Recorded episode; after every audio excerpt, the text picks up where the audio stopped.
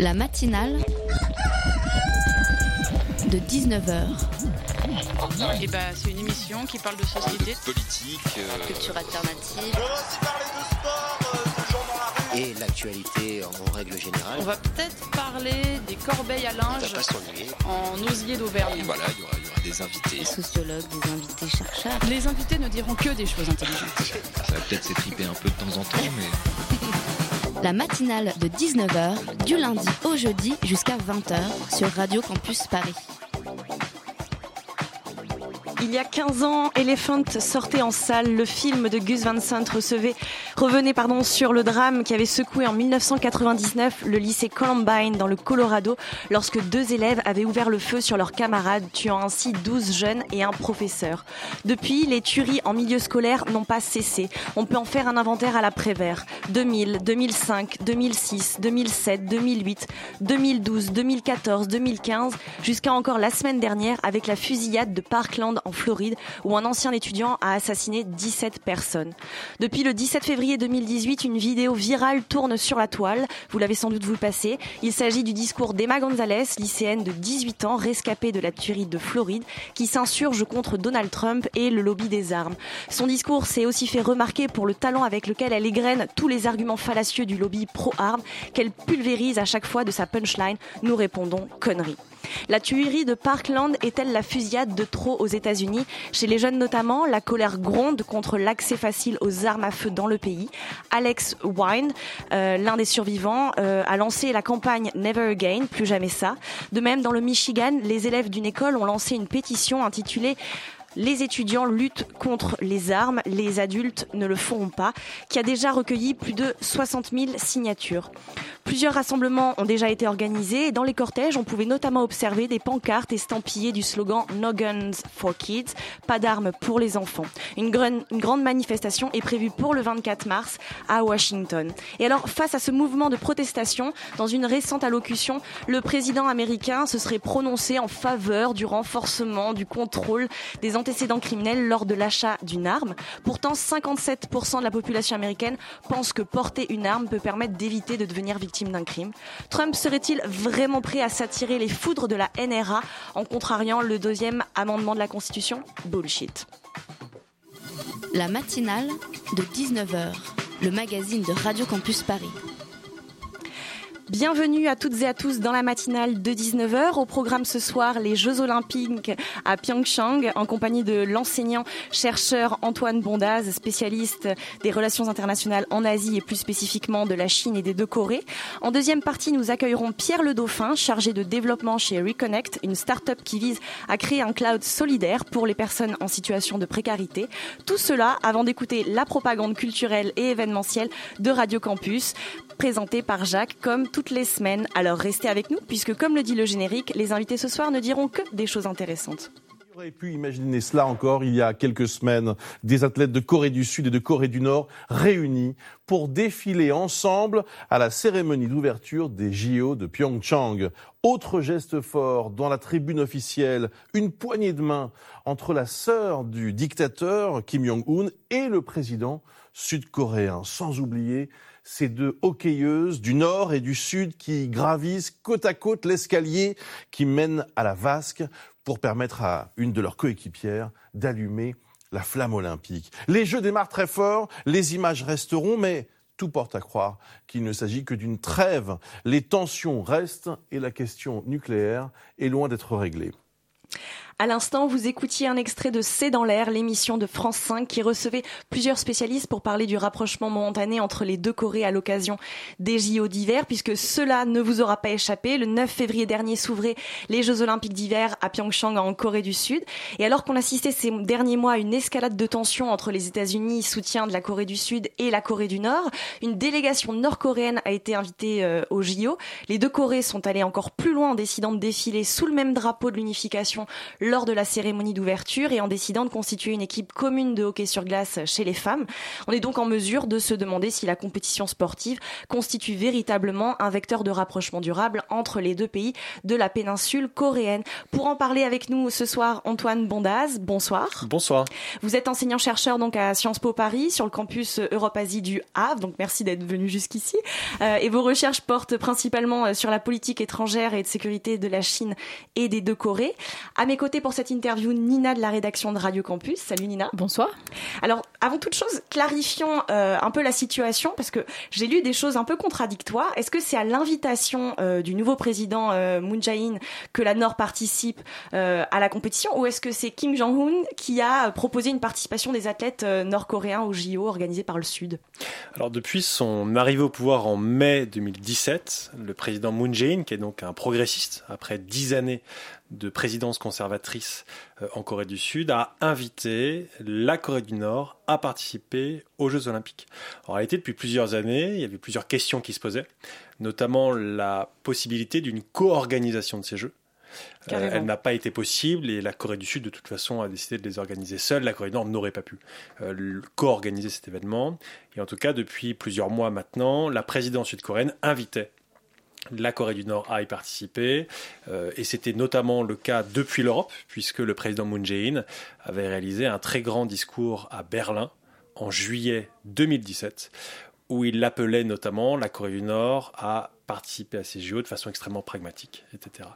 Euh, ce qui s'est passé, c'est qu'en réalité, Kim Jong-un a accepté le 1er janvier 2018 et que la couverture médiatique a pu donner l'impression que c'était une volonté euh, nord-coréenne. Alors il y a une volonté nord-coréenne, mais c'est avant tout euh, la Corée du Nord qui a saisi la main tendue Mhm. par le Sud. Alors, Kim Jong-un n'a pas mis les pieds en Corée du Sud. C'est le président de l'Assemblée populaire et la sœur cadette de Kim Jong-un euh, qui ont fait le déplacement. Euh, D'ailleurs, c'était la première fois depuis la fin de la guerre de Corée qu'un membre de la famille des, des Kim rendait visite au Sud. Pourquoi c'est la sœur de Kim Jong-un qui est venue jouer euh, l'émissaire au JO Qu'est-ce que ça révèle en filigrane? Alors, sur ces deux personnalités, Kim Jong-nam a un rôle euh, extrêmement important puisque c'est le chef d'État protocolaire de la Corée du Nord. Lorsqu'il y a un événement à l'étranger, c'est lui qui s'y rend. C'était le cas en 2008 au JO de Pékin, c'était le cas en 2014 au JO d'hiver de Sochi en Russie. La petite sœur de Kim Jong-un, Kim Yo-jong, se rendait en réalité à l'étranger pour la première fois. C'est extrêmement important puisque, alors, elle a évidemment un rôle au sein du parti. Elle est notamment euh, vice-directrice du département qui s'occupe de la propagande et du culte de la personnalité au sein du Parti des travailleurs, puisqu'il n'y a pas Mhm. de parti communiste, c'est le Parti des travailleurs euh, de Corée. Mais c'est surtout, comme vous l'avez annoncé, la sœur de Kim Jong-un. Et la Corée du Nord est en plus un régime dynastique qu'un autre type de régime. Le fait d'envoyer un membre de la famille régnante c'est extrêmement important et symboliquement, c'est extrêmement important. Alors Kim Yo-jong, euh, de plus, est une jeune femme, donc vous avez en termes de communication, Mhm, qui a été présentée entre guillemets comme une offensive de charme, etc. Mhm. Donc en, en termes de couverture médiatique, en termes de symbole et en termes de message politique, envoyer Kim Yo-jong avait un intérêt euh, concret. Est-ce qu'avant cette poignée de main donc, entre la sœur de Kim Jong-un et euh, le président sud-coréen, euh, est-ce que c'est vraiment le premier contact ou euh, en parallèle, et peut-être avant, il y a quand même des rencontres entre hauts fonctionnaires, entre technocrates des deux États, ou c'est vraiment le, le vide des relations? Sur ces derniers mois ou sur ces dernières années? Sur ces derniers mois Alors sur ces derniers mois, il n'y avait en 2017 plus aucun contact entre les deux Corées. C'est quelque chose qu'il faut bien expliquer aux gens. Entre la fin des années 90 et la fin des années 2000, vous aviez eu un rapprochement sans précédent des deux Corées. Et vous aviez des rencontres de haut niveau quasiment quotidiennes. Et vous aviez à l'époque deux grands projets de coopération intercoréenne, ce qu'on appelait le mont Kumgang, qui était un projet de coopération touristique, et euh, la zone industrielle de Kaesong, qui était donc une zone de coopération économique. Ces deux zones ont progressivement été fermées, Kumgang en 2008, Kaesong en 2016. Et donc depuis mi-2016, vous n'aviez virtuellement plus de commerce, plus de coopération et même plus de dialogue, pour revenir à votre question, entre les deux Corées. Euh, le dialogue a repris en réalité début janvier, après que Kim Jong-un, dans son discours de nouvelle année, ait entre guillemets donné le signal politique de la reprise du dialogue, qui était, il faut le rappeler, souhaité par le Sud depuis plusieurs mois. Vous avez une première réunion le long de la zone démilitarisée à Panmunjom, euh, début janvier, pour en réalité organiser cette euh, délégation et la venue de cette délégation nord-coréenne. Et puis, ces dernières semaines, des délégations nord-coréennes s'étaient rendues à Séoul, à Gangneung et à Pyeongchang pour, de façon extrêmement concrète, euh, préparer cette délégation, cette visite.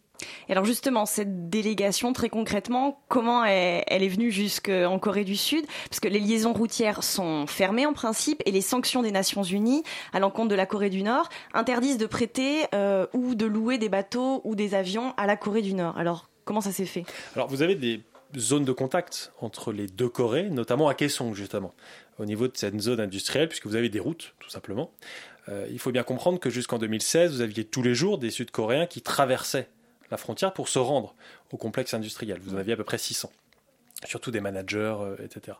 Donc tout simplement, une grande partie de la délégation est descendue par voiture, euh, en passant donc par Kaesong et puis ensuite en se rendant à Pyeongchang. Une partie est arrivée par bateau, jusque notamment dans la ville de Gangneung, et une troisième partie qui était en réalité la délégation protocolaire, la délégation politique, elle est arrivée par avion en faisant à Pyongyang-Séoul, et tout simplement ensuite en se rendant euh, au JO. Alors dans cette euh, histoire, dans ce conflit, on va dire indirect, il n'y a pas seulement que les deux Corées, il y a aussi euh, les grandes puissances régionales et notamment la Chine. Euh, la Chine qui jusqu'à maintenant était un peu vue comme la médiatrice entre, entre les deux Corées. comment elle réagit la Chine à cette, à cette poignée de main entre les, les deux Corées? La Chine, elle se réjouit de ce rapprochement entre les deux Corées. Les trois objectifs de la Chine dans la péninsule coréenne, ce sont la stabilité, c'est-à-dire éviter à tout prix une nouvelle guerre de Corée, comme celle qui a eu lieu entre 1950 et 1953. Deuxièmement, essayer d'avancer sur la question de la dénucléarisation. Et puis troisièmement, euh, faciliter le contact intercoréen et le dialogue intercoréen. Et donc la Chine se réjouit, encore une fois, de cette reprise du dialogue. Et alors, on n'entend pas beaucoup parler du Japon, qui a pourtant euh, dominé la péninsule euh, jusqu'à la guerre en 1945. Qu'en est-il?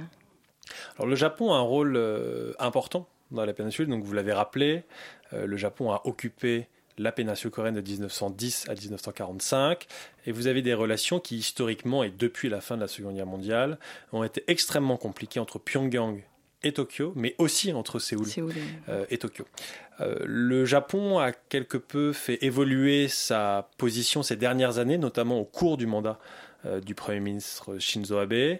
Dans un premier temps, en 2013, la priorité des priorités pour la Corée du Nord, c'était ce qu'on appelait la question des kidnappés. Ce sont des ressortissants japonais qui, dans les années 60, 70, 80, ont été kidnappés par les services de renseignement nord-coréens. Et ces Japonais ont ensuite été euh, envoyés en Corée du Nord pour notamment former une partie des services de renseignement euh, nord-coréens. Euh, et c'est ce qui a expliqué notamment l'envoi par le Premier ministre Shinzo Abe en 2013, à l'époque, d'un conseiller spécial à Pyongyang. Et donc vous aviez une volonté de négocier avec la Corée du Nord, vous aviez une levée partielle, partielle des sanctions unilatérales euh, japonaises sur la Corée du Nord, etc. Et puis vous avez une deuxième séquence qui a été entre guillemets un raidissement du Japon, considérant que la question des kidnappés ne pouvait pas avancer et qu'il n'y aurait pas de résolution. Euh, le Japon s'est en quelque sorte aligné sur les États-Unis, notamment mhm. euh, depuis l'arrivée au pouvoir du président Trump. Et désormais, le Japon est sur une ligne de pression maximale en rejetant quasiment l'idée même du dialogue. Pour vous donner un exemple symbolique, euh, à Pyeongchang, lorsque le vice-président Mike Pence et le premier ministre Shinzo Abe étaient dans les tribunes pour assister à la cérémonie d'ouverture des JO, ils ont refusé de serrer la main des représentants nord-coréens et ils ont tout fait même pour ne pas regarder ces représentants nord-coréens.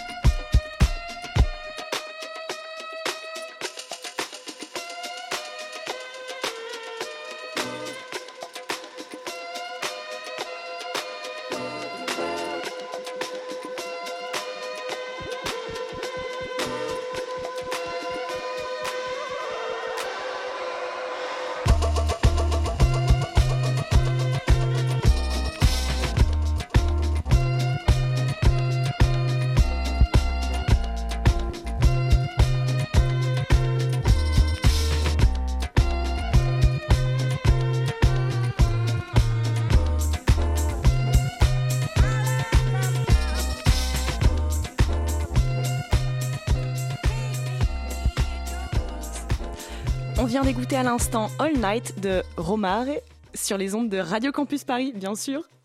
La matinale de 19h du lundi au jeudi jusqu'à 20h sur Radio Campus Paris. On est toujours euh, avec Antoine Bondaz, enseignant-chercheur en relations internationales à Sciences Po Paris, avec lequel on décortique les tactiques des deux Corées à l'occasion des JO, des JO de Pyeongchang. Euh, je crois que Nina, tu avais une question avant la pause. Oui, alors euh, avant la pause, on a beaucoup parlé des politiques, des gouvernements, de comment ils voyaient bah, cette opposition qui existe depuis des années entre les deux Corées.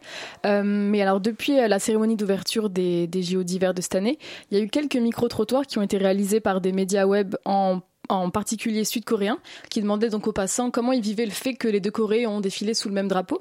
Et a priori, la majorité des Sud-Coréens interrogés n'étaient pas très contents de, ce phénomène. Alors d'abord, qu'est-ce que vous pensez de ces sondages? Et ensuite, que reflète-t-il vraiment donc dans la pensée de ces populations? Alors il y a plusieurs éléments. En majorité, la population sud-coréenne soutient ce rapprochement intercoréen. Euh, ils s'en réjouissent puisque la précédente administration, qui avait donc mis un terme à toute coopération et tout dialogue avec la Corée du Nord, n'avait pas permis en réalité de faire pression sur le Nord et euh, d'améliorer ou d'apaiser les tensions entre euh, les deux Corées. Donc il y a un soutien général à cette participation nord-coréenne au JO. Après, il y a un point extrêmement précis qui a choqué une partie de l'opinion publique, qui est la participation d'athlètes nord-coréennes au sein de l'équipe de hockey. Alors, c'est pas encore une fois la participation d'athlètes en tant que telle, mais c'est le fait que cette participation se soit fait au détriment d'athlètes sud-coréens. Mm. Ah, donc les Nord-Coréens ont remplacé les Sud-Coréens. Exactement. D'accord. Une partie. Alors, ce qui a posé problème, c'est qu'en plus, cette équipe n'a pas eu de très bons résultats, puisque bien évidemment, elle a eu deux semaines pour s'entraîner. Mhm. C'était impossible pour elle d'avoir une équipe solide. Elle a perdu 8-0 contre la Suisse, euh, 8-0 euh, contre euh, la Suède, et puis ensuite, elle a quand même marqué un but, enfin un, un point, donc elle a perdu 4-1 contre le Japon. Donc le, le problème, encore une fois, c'est pas la participation, c'est qu'elle se fasse au détriment. Mais historiquement, vous aviez eu des équipes communes qui avaient fait des très bons résultats et tous les Sud-Coréens se rappellent encore de 91. Vous aviez eu notamment l'équipe de ping-pong pong. féminine qui avait gagné la Coupe du Monde euh, au Japon de ping-pong. Bah, D'ailleurs, euh, du coup, euh, est-ce que ce serait pas une erreur euh, stratégique de la part du président euh, qui risque de, perdre un petit peu sa, sa cote de popularité vu que là il présente en plus une réforme constitutionnelle et le fait voilà d'avoir voulu constituer cette cette équipe cette équipe mixte qui en tout cas auprès des jeunes n'a pas forcément plu. Voilà, est-ce que ça risque pas de le mettre en porte-à-faux? Alors effectivement, la plus grosse perte en termes d'opinion du président Moon Jae-in depuis son arrivée au pouvoir en mai 2017 a été liée à cette affaire du hockey. Euh, je pense pas que sur le plan structurel, ça ait un impact de très long terme. C'est un impact extrêmement conjoncturel. Euh, encore une fois, une grande partie de la population sud-coréenne et la majorité soutient cette reprise du dialogue, mais les gens ne sont pas naïfs. Euh, et contrairement à ce que certains Américains et ce que certains commentateurs internationaux ont pu dire, euh, Moon Jae-in ne pense pas que du jour au lendemain, il va pouvoir améliorer la situation. La stratégie de la Corée du Sud, elle est claire aujourd'hui. Elle est d'associer des sanctions sans précédent sur la Corée du Nord avec une reprise du dialogue. Avec l'idée simple et juste en même temps, c'est que sanctions et dialogue sont indispensables pour une reprise des négociations. Et que les sanctions seules ne peuvent pas permettre à elles-mêmes et à elles seules euh, une reprise des négociations.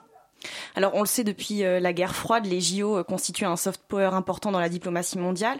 Euh, en ce qui concerne les JO de Pyeongchang, est-ce que pour vous ça, ça préfigure quand même un débat social sur la paix et la réunification ou est-ce que c'est un pur outil de, de communication un peu vain? Bah, les JO sont toujours utilisés comme un outil au service de la politique étrangère. Il faut se rappeler que les JO de 88, dans une Corée du Sud qui, l'année précédente, avait commencé son processus de démocratisation, était un moyen pour la Corée du Sud de se présenter comme une puissance économique sur la scène internationale sur la voie de démocratisation.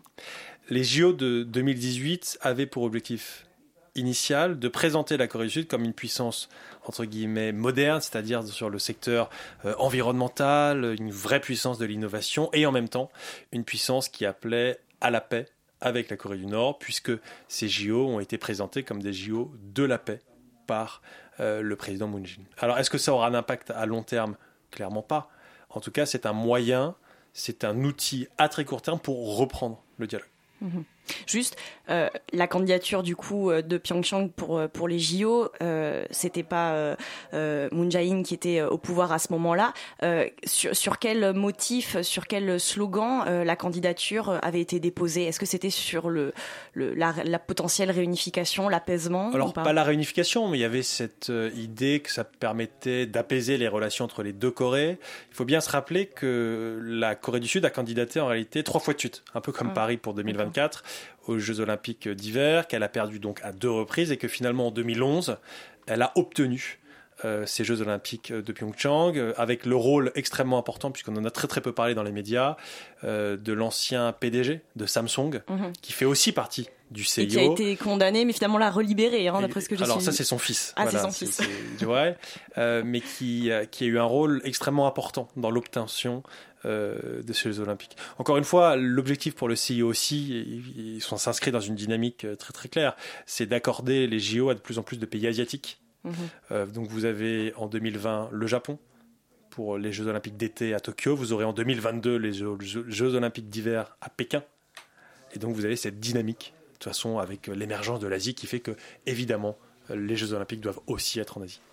Donc on vient de le dire, sur le long terme, il y aura sans doute pas de réunification dans un avenir proche, mais on observe tout de même déjà des effets concrets de ce rapprochement sur le court terme, puisque Séoul, par exemple, a reporté les manœuvres militaires qu'elle avait prévues avec les États-Unis, qui devaient avoir lieu en mars, en fait à l'époque où en fait maintenant les Jeux paralympiques sont prévus. Donc il y a quand même concrètement des effets de ce, de ce rapprochement. Est-ce que ce serait pas aussi une petite victoire de la Corée du Nord?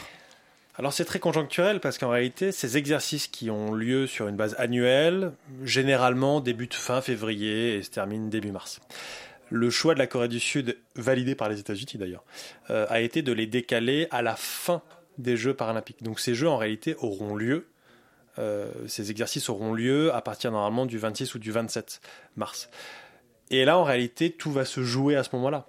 Euh, la question est de savoir si cette trêve olympique s'arrêtera fin mars et que la Corée du Nord réagira à ces exercices militaires, par exemple en réalisant un nouvel essai nucléaire ou balistique, ou si les deux Corées continueront et réussiront à continuer le dialogue malgré ces exercices militaires qui, encore une fois, auront lieu d'une façon ou d'une autre.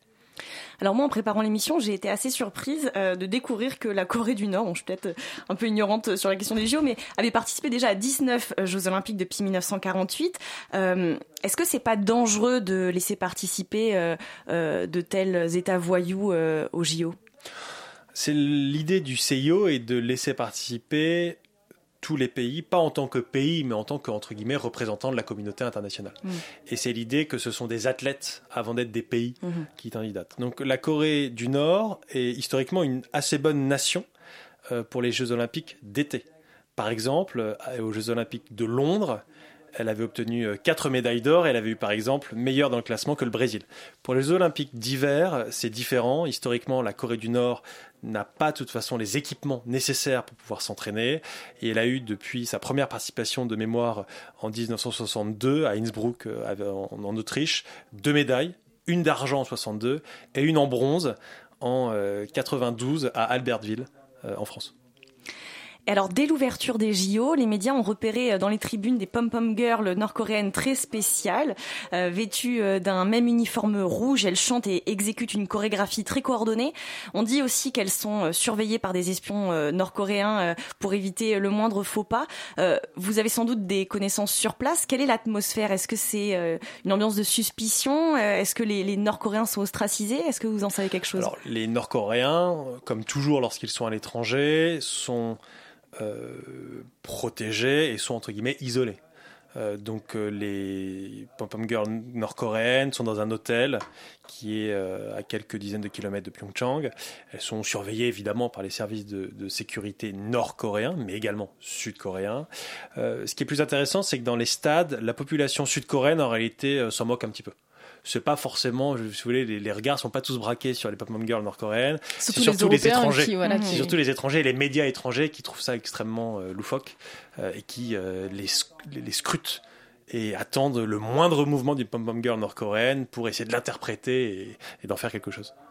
Alors on a, on a souvent et on a longtemps considéré et, et désigné la Corée du Nord comme un État voyou. Est-ce qu'aujourd'hui c'est toujours un État voyou, la Corée du Nord? Est-ce que c'est un État voyou euh, Ça ne veut pas dire grand-chose, un État voyou, c'est le premier problème. Euh, alors, la Corée du Nord est un État autoritaire, voire un État totalitaire. Ce qu'on ne rappelle pas assez, c'est que les premières victimes du régime nord-coréen, c'est la population nord-coréenne. Mm. Et c'est un vrai problème avec le régime nord-coréen, puisqu'on ne fait plus la différence aujourd'hui entre le régime et la population.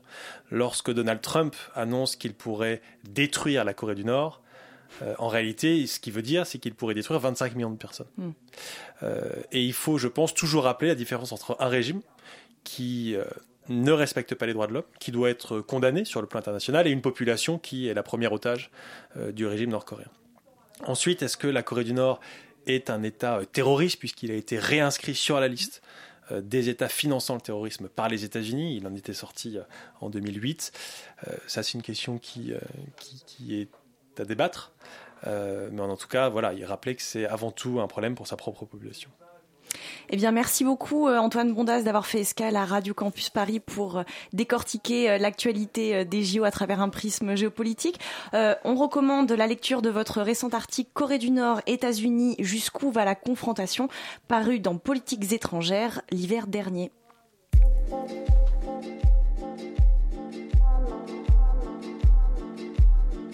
Oh, oh, oh.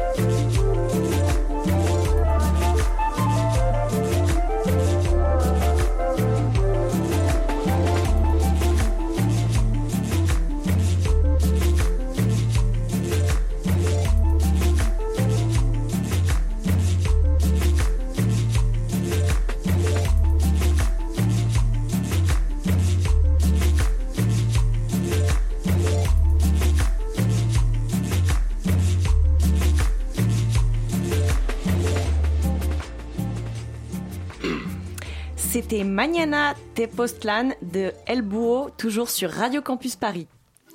La matinale de 19h sur Radio Campus Paris. Le poète grec Ésope disait de la langue qu'elle était la pire comme la meilleure des choses. On peut en dire autant du numérique, du zapping aux fake news en passant par la commercialisation de nos données personnelles. On critique beaucoup les réseaux sociaux et les applications, ces nouveaux fléaux de l'époque moderne. Mais sachez que les outils numériques peuvent aussi être mis au service des plus démunis et c'est le pari de Reconnect qui cherche à développer des solutions numériques à destination des personnes en situation de précarité. Avec nous en studio pour en parler, Pierre Digonnet, cofondateur de Reconnect. Bonsoir. Bonsoir. Et toujours à mes côtés Nina pour mener cette co-interview. Ça va toujours Nina? Ça va toujours très bien. Alors, Reconnect est, je cite, un cloud solidaire de sécurisation des documents. Admettons que je veuille m'en servir. Comment je fais? Alors, bah, c'est une solution qui est assez proche de ce qui existe hein, euh, en termes de solutions de stockage hein, pour pour le grand public. Euh, donc, c'est accessible directement sur Internet. Il suffit de se connecter avec son identifiant, son mot de passe, et on retrouve ces informations essentielles. Euh, la subtilité du service et qui fait justement qu'il est unique et différent des autres, c'est que il s'inscrit dans un accompagnement social. En fait, il est euh, proposé au sein des structures sociales qui accompagnent euh, le public sans domicile, en situation de précarité, d'urgence ou, d'insertion. Et c'est à travers un accompagnement social en fait qu'on va proposer le service. Euh, on peut pas s'inscrire directement sur la plateforme. C'est un travailleur social qui a d'abord établi un projet avec la personne, qui va le proposer dans ce projet, et après la, personne va pouvoir s'en saisir directement ou par le biais du professionnel qui l'accompagne. Parce que du coup, je me posais la question de est-ce qu'il fallait son propre smartphone ou son propre accès Internet pour pouvoir euh, accéder à la plateforme? Donc si vous dites que c'est avec les travailleurs sociaux que ça se passe, c'est le tout dans des structures euh, d'accompagnement social. Oui, alors euh, sur la proposition, le départ c'est au sein d'une structure. Après, la personne peut s'en saisir de manière euh, tout à fait autonome si elle a les capacités. Donc après, euh, si elle décide de quitter la structure, suivant son parcours, après elle peut s'en saisir depuis n'importe où. Hein. c'est juste une question d'un accès Internet. sur la question de l'accès de manière plus générale, au sein du public précaire, en fait, il y a, je dirais, plusieurs profils. le degré d'autonomie, en fait, il va varier d'une personne à l'autre. On a des personnes qui sont tout à fait autonomes, qui utilisent euh, des smartphones qui sont tout à fait connectés. Et effectivement, il y a d'autres personnes qui sont un peu plus éloignées du numérique. Et c'est par le biais du professionnel, en fait, que, que ça se passe. Et alors, quels sont euh, vos différents publics, justement, précisément? Alors, ben, le visage de la précarité est, complexe. Hein. La mhm. sociologie de la population sans domicile est, évidemment extrêmement complexe. On a des personnes donc des, grands exclus, donc euh, vraiment à public à la rue, euh, qui évoluent vraiment dans les structures d'urgence, jusqu'à des publics donc euh, plus dans des structures d'insertion, où là l'hébergement se fait sur une plus longue durée, où les problématiques que l'on traite sont plus liées donc au projet d'insertion de la personne, l'accès au logement, l'accès à l'emploi et recréer du lien social Alors si dans un premier temps, ce sont les travailleurs sociaux qui doivent euh, s'emparer de, Reconnect, est-ce que vous avez fait des formations avec eux? Est-ce qu'ils arrivent à bien s'en servir? Enfin, je dis ça parce que c'est souvent un grand enjeu dans les entreprises de mettre à disposition un nouvel outil. Tout à fait, tout à fait. C'est euh, un des des euh, je dirais il y a notre activité de développement de, de ce qu'on appelle produits numériques. Donc ça c'est une partie de l'activité et après il y a une grande partie qui est après de déployer le service au sein des structures sociales et justement euh, de, de, de, former à l'utilisation de la solution. Donc les formations c'est d'une part présenter le numérique de manière globale puisque c'est quelque chose de relativement nouveau hein, au sein des structures sociales et puis après dans un deuxième temps c'est concrètement former à l'utilisation de notre solution, tout à fait. Et donc, ça, c'est euh, vous et votre collègue qui vous en occupez alors, on, est plus que ça. Hein. On, est, plus que ça au sein de, au sein de l'équipe. D'ailleurs, on est, on, recrute en ce moment. Euh, l'équipe évolue. Euh, là, on est, on est cinq. dans d'ici quelques mois, on sera, on sera neuf. on se déploie donc sur, toute la France. Hein. On est sur euh, une diversité d'établissements. Donc euh, il y a euh, effectivement une grande partie où on utilise le numérique qui permet justement de, de pouvoir prendre de l'échelle, puisque avec le numérique justement il y a ce qu'on appelle la potentiel, le, potentiel de scalabilité. Et puis après effectivement après il y a l'accompagnement terrain où là on est plus actif je dirais en, région parisienne. après pour ce qui est du reste du territoire où là vraiment c'est un accompagnement qui se fait à distance. Voilà. Et alors, quel type de compétences, là vous dites que vous allez recruter, quel type de compétences euh, vous recherchez? Quels sont les, profils? Alors, il y a, tous les profils. Hein. Le, métier du web, c'est pas uniquement euh, euh, des profils techniques. On, a, je disais donc sur la formation, là des formateurs, sur l'accompagnement des structures. On a aussi donc la question du déploiement. Donc là aussi, c'est plus un profil ce qu'on appelle commercial, tout simplement à déployer la solution. on a aussi des profils techniques sur la partie de la la compréhension du besoin, euh, la conception de manière globale de la solution, et puis après, euh, très concrètement, euh, des profils, comme on dit, de développeurs, donc de développement informatique sur la partie beaucoup plus code, etc. Et alors, vous n'êtes pas que en région parisienne, mais sur quels autres types de territoires vous vous développez? On se déploie sur tout le territoire, euh, puisqu'en fait on a euh, des structures un peu partout euh, en France aujourd'hui. Où ça précisément? Alors on a dans le sud de la France, dans l'est, dans l'ouest, des structures à Marseille, des structures à Nice, des structures dans le nord. Je pense notamment à la sauvegarde du nord aussi, mhm. qui nous utilise là-bas. des structures aussi en Bretagne, etc. Alors pour revenir un peu sur vous qui avez cofondé Reconnect, vous êtes ingénieur euh, de formation. Comment on passe d'une euh, école d'ingénieur à Reconnect? Euh, alors, je dirais que c'est alors c'est une question aujourd'hui qui se pose beaucoup au sein des, des, des, écoles et des formations. Il y a beaucoup de réflexions qui se posent euh, aujourd'hui au sein de au sein de ces écoles. Euh, les écoles de commerce ont pendant pas mal de temps réfléchi à ces questions, même développé euh, des des, des formes, enfin en tout cas des euh, des chaires de recherche, des chaires de formation sur sur le social business en général. Pour ce qui est des écoles donc plus d'ingénieurs, c'est en train de venir. C'est ça vient beaucoup plus tard.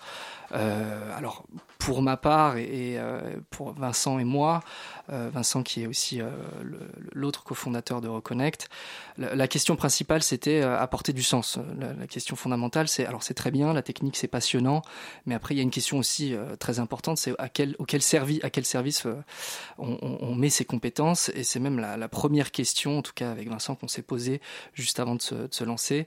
Euh, et nous, ce qui primait, euh, c'était d'abord l'engagement. Quoi. En lien avec cette question de l'engagement, vous vous définissez comme une start-up associative. Alors comment c'est possible de mettre en lien euh, deux termes qui ne sont pas toujours... qu'on ne fait pas souvent cohabiter? Oui, alors en fait, on s'est on s'est découvert start-up entrepreneur euh, quand on était euh, euh, quand on a commencé à, structurer notre activité. Au départ, on était dans les structures sociales, à comprendre le besoin et à essayer de réfléchir à quelle était la meilleure solution pour pouvoir répondre à ce besoin-là. Et c'est au fur et à mesure, euh, en utilisant justement le numérique, euh, au départ, on, on, constatait des solutions, les solutions grand public étaient utilisées déjà, et puis au fur et à mesure de l'expression du besoin, on s'est dit non, il faut développer une solution spécifique. Et à partir de là, on a commencé à s'intéresser justement à la culture startup, qui est tout simplement en fait de s'organiser de manière plus efficace possible pour pouvoir euh, atteindre euh, atteindre les objectifs. Et puis après, euh, on a un modèle économique, c'est-à-dire mmh. que ça c'est très important puisque quand on est gratuit sur Internet, ça veut dire que c'est nous le produit, il hein, faut, faut, le savoir. Nous, notre modèle économique, c'est une participation des structures sociales. Mmh. Donc ça, c'est notre. C'est pas l'usager qui paye, ça veut dire. Tout à fait. Mmh. C'est gratuit pour la personne dans le cadre d'un accompagnement social, et c'est donc les structures sociales qui participent proportionnellement à leur budget aussi. Ça, c'est très important. C'est une logique de solidarité, pour pas que le prix soit un frein. Euh, il y a une diversité des moyens au sein des structures sociales. Euh, donc voilà, c'est comme ça qu'est né justement, euh, qu'on a intégré la culture start-up dans notre organisation. Alors aujourd'hui, quand on pense au public euh, en situation de précarité, il n'y a pas que des personnes qui sont francophones. Alors est-ce que votre interface est disponible en plusieurs langues et notamment d'ailleurs euh, pour toutes les personnes réfugiées qui, arrivent en France? Tout à fait. On, a, traduit notre plateforme donc euh, en, plusieurs langues, c'est très important. on l'a traduit donc en anglais, en russe, en polonais, en roumain, en arabe. Donc voilà, on a essayé de, rendre le, service le plus accessible possible, même si bon, on travaille sur l'ergonomie pour que ce soit intuitif. Après, derrière, on, a fait justement ce, travail de traduction pour que ce soit accessible au plus grand nombre. Et alors, euh, là, du coup, vous fonctionnez sur la base d'un réseau de, relais euh, euh, Reconnect euh, à Paris et dans toute la France. Euh, comment on devient un relais Reconnect? Eh bien, tout simplement en, nous contactant. C'est par là que ça commence. On peut s'inscrire en ligne directement sur le site. Il y a un premier contact qui se fait. Hein. tout n'est pas encore automatique et mhm. heureusement que non. donc, il y, a y un, il y, a un premier échange qui se fait. Nous, on présente notre solution. On essaie aussi surtout de comprendre l'organisation de la structure sociale qui nous, qui nous contacte, puisque, comme on le disait, il y a une diversité de structures Hein, euh, dans le paysage de l'action sociale, des structures euh, d'accueil, de, les accueils de jour, ou euh, jusqu'à des dispositifs avec de l'hébergement et, des soins. Donc déjà, il y a cette première étape aussi de comprendre le fonctionnement de la structure qui nous contacte. Et puis après, nous, de notre côté, on paramètre la solution pour qu'elle soit le plus simplement installable, le plus simplement possible dans la structure. Et après, on se déplace ou on forme à distance les professionnels. Du coup, on vient de parler de, paramètres. Est-ce que la, fonction de stocker des documents administratifs, c'est la, seule fonction euh, que Reconnect propose ou est-ce qu'il y a d'autres choses pour accompagner cette fonction? Alors, c'est le cœur de la solution puisque le, le, problème de base, c'est vraiment les documents. Euh, les documents, c'est vraiment le, cœur de la problématique. Euh, on a d'autres, et en fait, c'est tout simplement au fur et à mesure, de faire, en faisant évoluer la, solution, en, en, échangeant directement avec nos utilisateurs, des besoins comme les contacts. Donc, il y a des contacts importants, contacts professionnels, contact personnel. Il y a un système de calendrier aussi, avec un système de rappel SMS, ça c'est très important euh, quand on est dans des démarches euh, à euh, justement à se déplacer auprès des administrations pour pouvoir faire avancer ses droits, avoir un petit calendrier, des rappels SMS pour effectuer suivi, c'est très utile. On a un système de notes aussi, donc c'est tout simplement un système de pense-bête au-delà des contacts, des rendez-vous, des documents, tout ce qui peut être utile peut être enregistré sur la plateforme. Alors vous travaillez avec beaucoup de travailleurs sociaux. Quelles sont les, structures, les associations avec lesquelles vous êtes partenaire Est-ce que vous pouvez en, citer quelques-unes? Oui, oui, tout à fait. Euh, donc on a, euh, aujourd'hui euh, des grandes antennes de l'action sociale qui, nous font confiance, le SAMU social de la ville de Paris, l'association Aurore, l'association Emmaüs, la Croix-Rouge, la Sauvegarde du Nord. voilà, aujourd'hui, on a toutes les grandes antennes qui nous contactent pour déployer notre solution.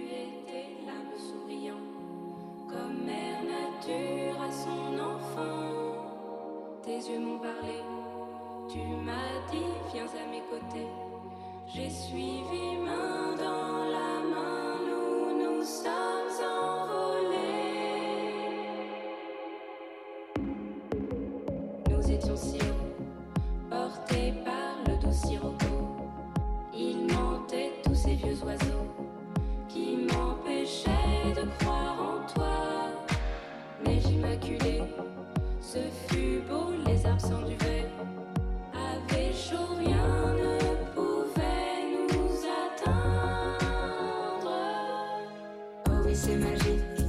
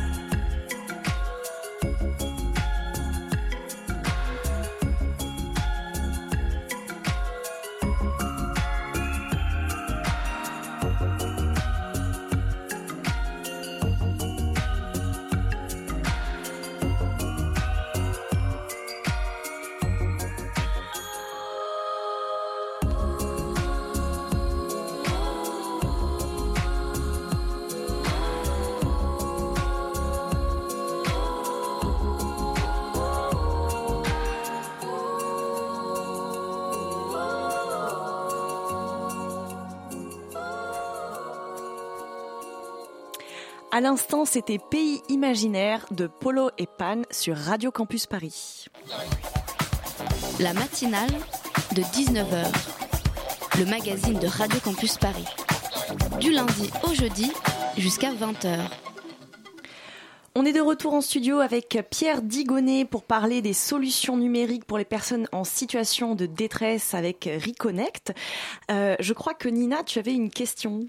Oui, alors avant la pause, euh, vous nous avez expliqué qu'avec votre, euh, avec le cofondateur de Reconnect, vous aviez été, on va dire, en immersion dans des structures sociales qui accompagnent et accueillent les personnes en précarité. à la base, le besoin de lancer Reconnect quel euh, problème et quel besoin auprès de ces personnes vous avez identifié mmh. précisément mmh. euh, Du coup, euh, je peux même prendre un, un chiffre de l'INSEE qui est très parlant. Il y, a, il y, a, une enquête en 2012 qui a été faite et qui renseigne que 40% des personnes sans domicile n'accèdent à aucune prestation. Donc il y a ce qu'on appelle le non-recours, c'est le non-recours au droit. On est éligible à des prestations sociales, mais on n'y accède pas pour un certain nombre de raisons. Et pour les personnes sans domicile, c'est euh, parce que l'information manque, l'information administrative manque, euh, les papiers ont été perdus, euh, ont été volés aussi, ça arrive, euh, ou ont pu rester euh, quelque part dans une armoire d'une structure sociale qui a accompagné par le passé la personne. Donc il y, y, a un problème de, de circulation d'informations, et c'est ce qui est fondamental, puisque le, le projet d'insertion de la personne, c'est d'avancer sur l'accès au logement, l'accès à l'emploi, recréer du lien social, et tout ce projet-là est, bloqué à cette étape absurde en fait où il manque, euh, il manque les papiers, il manque de, quoi s'identifier en fait. Euh, et, et c'est à partir de là que nous on a travaillé. Donc euh, en, réfléchissant à des solutions, euh, déjà en observant ce qui était fait sur le terrain, parce que des personnes avaient commencé déjà un peu à digitaliser en utilisant le mail ou en utilisant des solutions grand public.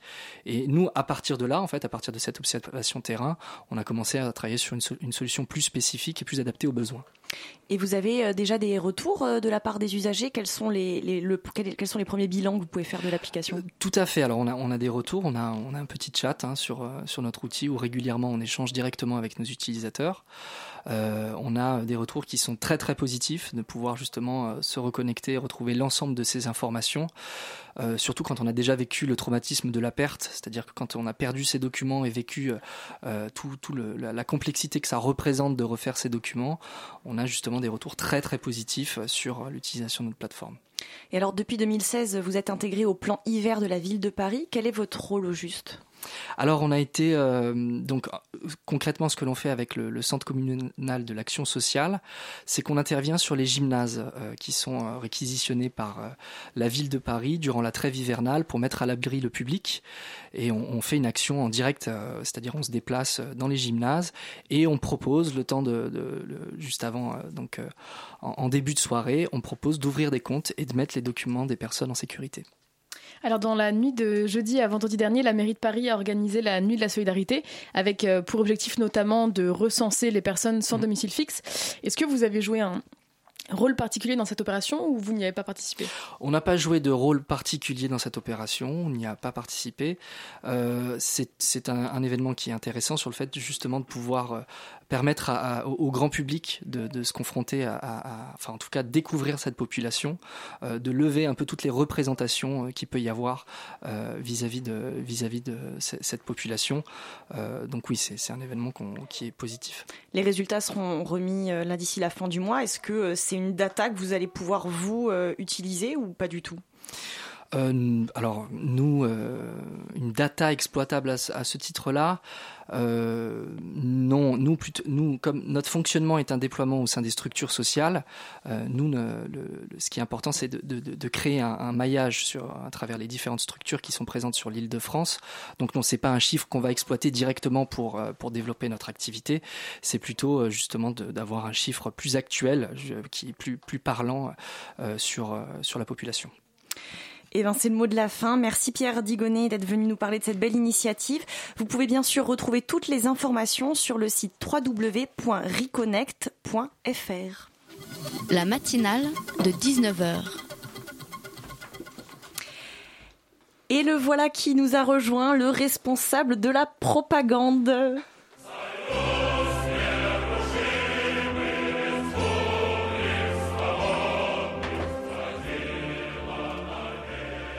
Alors, qu'est-ce que la propagande nous recommande cette semaine Tant de choses que j'en ai eu le vertige au moment d'écrire ma chronique.